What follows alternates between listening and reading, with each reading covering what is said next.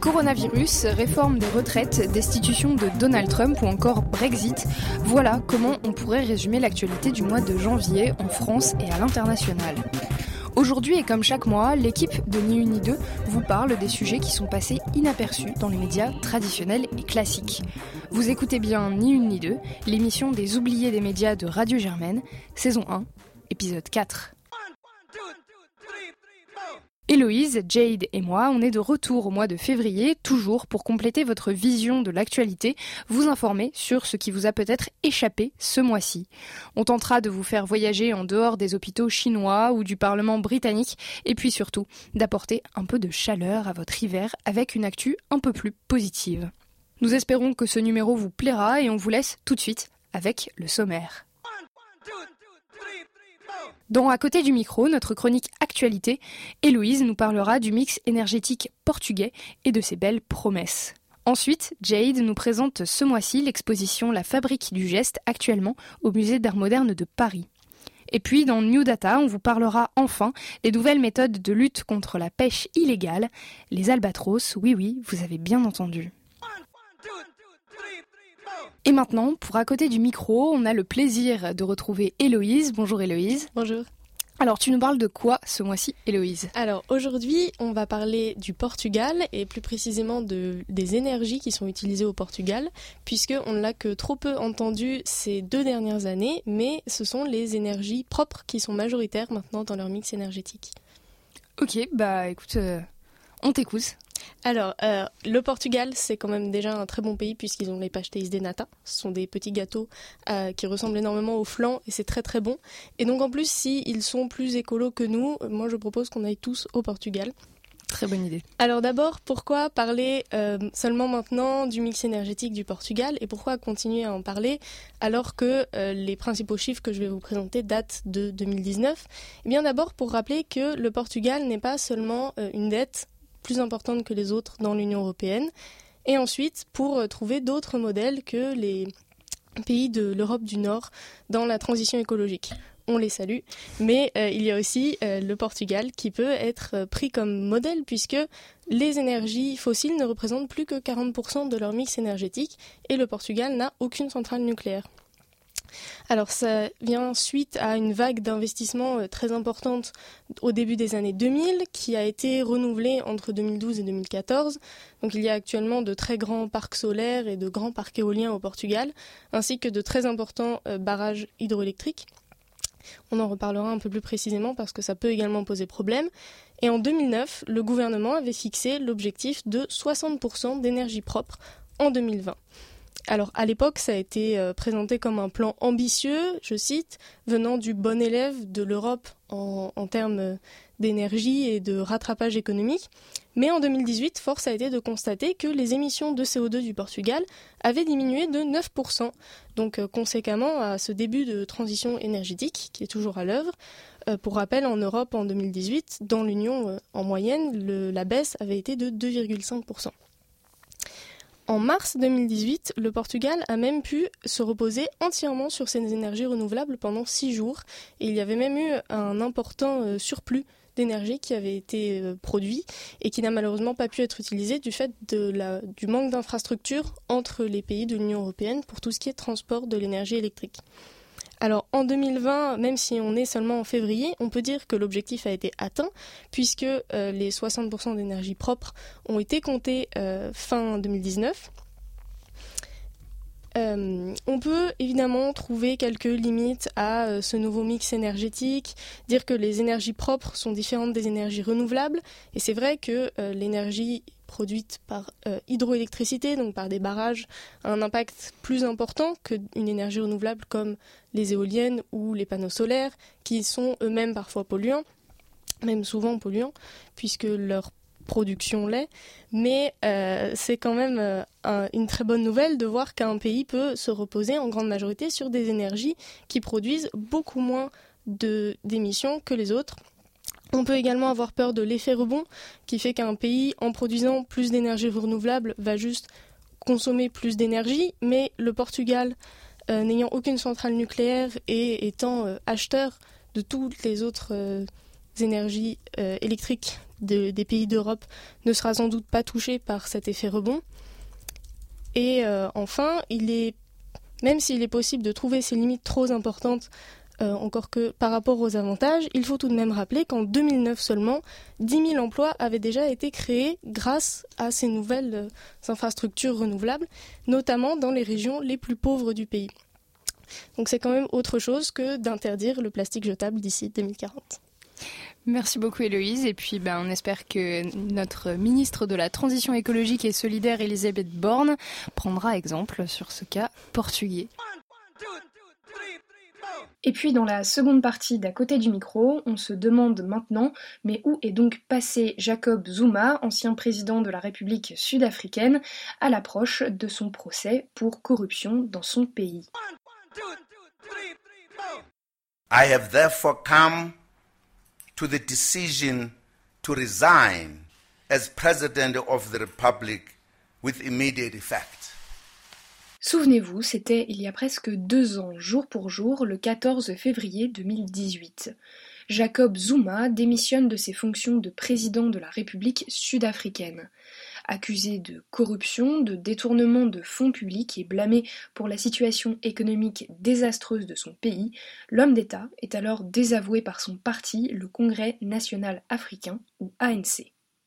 Mais que s'est-il passé depuis? Eh bien, la machine judiciaire sud-africaine a commencé son long fonctionnement. Plusieurs enquêtes ont été lancées au sujet des accusations de détournement de fonds publics dont Jacob Zuma fait l'objet. Et qui dit enquête dit procès et comparution du principal accusé. Et vous allez le voir, c'est là que les choses se compliquent. À chaque date de comparution, Jacob Zuma semble disparaître, toujours pour des raisons de santé. En novembre déjà, il avait été admis à l'hôpital de Durban à l'approche de la date de sa première comparution. Les médecins lui auraient alors, je cite, ordonné de prendre du repos, pensant qu'il était surmené. Même histoire fin janvier, l'ancien président dit se trouver à l'étranger pour y recevoir un traitement médical. Et désormais, le 6 février dernier, il fournit un nouveau formulaire médical aux autorités judiciaires.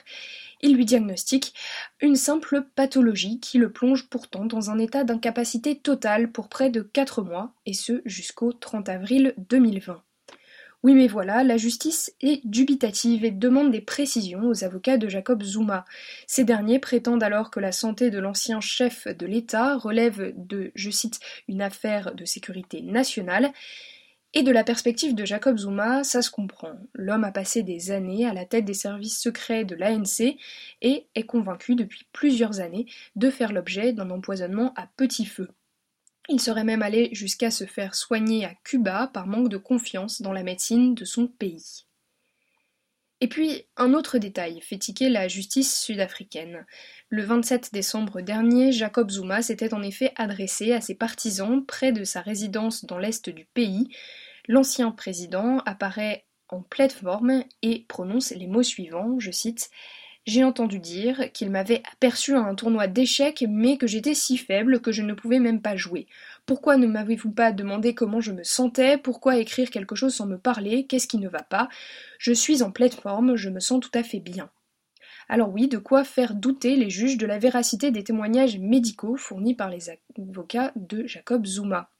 On soupçonne d'ailleurs le médecin qui les a fournis, Zakes Kagiso Motene d'être sujet à des conflits d'intérêts avec l'ancien président. Il est en effet président d'un think tank d'investisseurs sud-africains.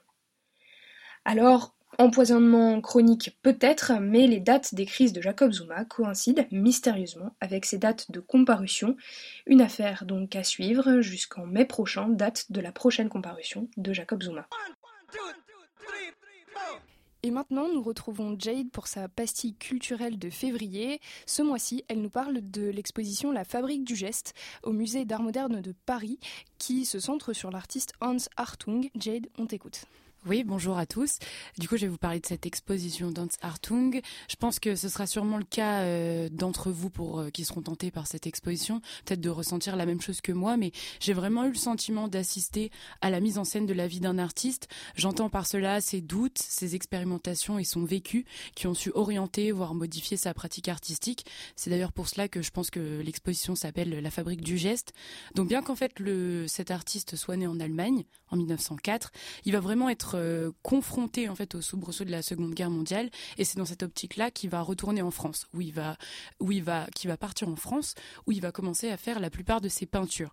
Donc le parcours qu'offre l'exposition, c'est vraiment le miroir d'une errance, de tâtonnement entre d'une part un penchant qui est vraiment avéré pour euh, la sensibilité des couleurs, avec notamment euh, le pastel, les aquarelles, qui vont être plutôt dans la période des années 20, et puis après vous allez avoir un bouleversement à partir des années 70 où Hartung va vraiment s'inscrire dans l'air du temps, dans les années 70, avec des couleurs qui seront beaucoup plus euh, flashy, beaucoup plus pop, je dirais.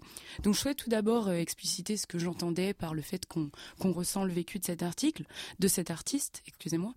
Donc il a vécu vraiment un conflit majeur, et c'est en grande partie pour cela qu'il y a un bon nombre de ses œuvres qui vont focaliser sur des portraits, des visages, essentiellement des gueules cassées. Donc il y en a plus de 90, on voit vraiment que c'est un, qui un focus véritable chez lui. Et euh, donc c'est quand j'étais face à ces œuvres-là, je me disais mais on est vraiment dans la thématique d'Autodix avec euh, ces gueules cassées, mais en même temps personnalisées avec une sorte d'incorporation de Picasso et euh, l'esthétique de Guernica. Donc Hartung pour moi c'est vraiment une expression qui est vivante de la capacité d'oser entreprendre avec des outils qui sont qui témoignent de ces divers voyages. Par exemple ça peut être de langue de Chine à la suite de, la découverte de cette contrée dans les années 60. on a aussi cette une interrogation sur son implication euh, dans le fait de s'attaquer à la, à la toile. Donc ça peut être vraiment fait avec euh, avec proximité en utilisant des balais, des tyroliennes, des peignes ou des râteaux, des accessoires qui rappellent un peu d'ailleurs euh, son amitié avec Soulage euh, au niveau de la matérialité des toiles, mais il peut être, on peut être aussi amené à voir euh, la, position de distance qu'il prend avec avec les avec les toiles en utilisant des sprays par exemple. Donc ça va donner beaucoup de spontanéité à ses œuvres et et parfois aussi insister davantage sur la lumière et les clairs obscurs à la à l'image de Rembrandt donc qu'il admirait. Véritablement, j'ai beaucoup aimé aussi le fait qu'il use de cet environnement dans lequel il évolue. Bon, comme on l'a vu, il adore entre guillemets gratter l'étoile, donc il va utiliser euh, par exemple des branches, donc des genêts, pour euh, pour faire un mouvement particulier sur la toile. Donc c'est vraiment euh, impressionnant de voir soit cette technique de reproduction en effectuant ce, même mouvement sur l'étoile, ou ou au contraire d'utiliser des de de faire de fabriquer finalement des séries de, de tableaux. Et donc c'est vraiment cette cette tentative de reproduction à l'infini qui est comme le véritable fil conducteur de cette exposition. Bah, merci beaucoup euh, Jade pour cette euh, pastille culturelle. Donc euh, Hans Hartung, artiste qui est présenté donc à l'exposition La Fabrique du geste, qui a débuté en octobre et qui se terminera le 1er mars. Donc voilà, dépêchez-vous pour aller la voir. Merci. Et maintenant, dans Ni une ni deux, on se pose la question de comment rendre nos drones plus intelligents. C'est notre chronique New Data de ce mois-ci et on va surtout se demander aujourd'hui comment peut-on utiliser ces mêmes drones pour la protection de l'environnement, par exemple? Eh bien, pour une équipe de chercheurs français et néo-zélandais, la réponse est simple.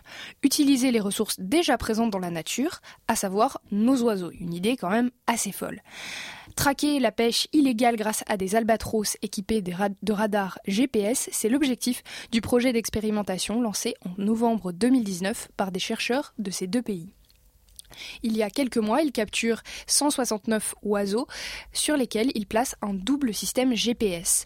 Les oiseaux sont équipés euh, d'une antenne transmettant leur position géographique et d'une deuxième qui permet de repérer les radars des bateaux de pêche présents sur la zone. Dans le cas où le radar du navire étant en question est désactivé, il est probable alors que l'on soit en face d'un cas de pêche illégale. Jusqu'à présent, les oiseaux ont été mobilisés au niveau de l'Antarctique, au sud de l'océan Indien et dans les eaux néo Sur 353 contacts établis avec des bateaux de pêche, 30% ont relevé que le système de localisation avait été avait été désactivé, suspect donc. On a ainsi pu relever une pêche non déclarée de légines, de poissons de glace ou de krill par exemple.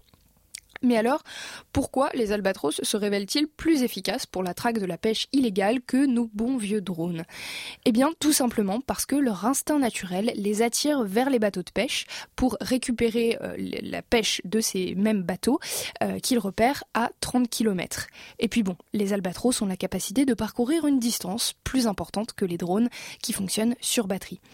Mais bon, au final, tout ça pourquoi? Lutter pour la pêche, lutter contre la pêche illégale, d'accord, ça on a compris, mais quel est le véritable objectif de ces chercheurs français et néo-zélandais? La protection des écosystèmes maritimes ou, bien de purs intérêts économiques? Et oui, on peut se poser des questions lorsqu'on sait que la pêche illégale constitue une perte de 21 milliards d'euros par an, un coût non négligeable. Et quand on connaît les préoccupations de la Nouvelle-Zélande en termes de développement durable, on peut aussi se poser des questions sur la finalité de ce projet qui n'arrêtera certainement pas la pêche de masse telle qu'on la connaît. Cependant, ce projet montre bien qu'une voie alternative au tout technologique est bel et bien possible et permettra certainement de réduire le braconnage maritime. Et voilà, l'épisode de février de Ni une ni deux est déjà terminé, et oui. Toute l'équipe vous remercie de votre écoute et nous vous retrouvons le mois prochain pour encore plus de chroniques, voire même de reportages et d'interviews, soyons fous. On vous parlera notamment de Nicola Chiaromonte, un résistant italien oublié par l'histoire.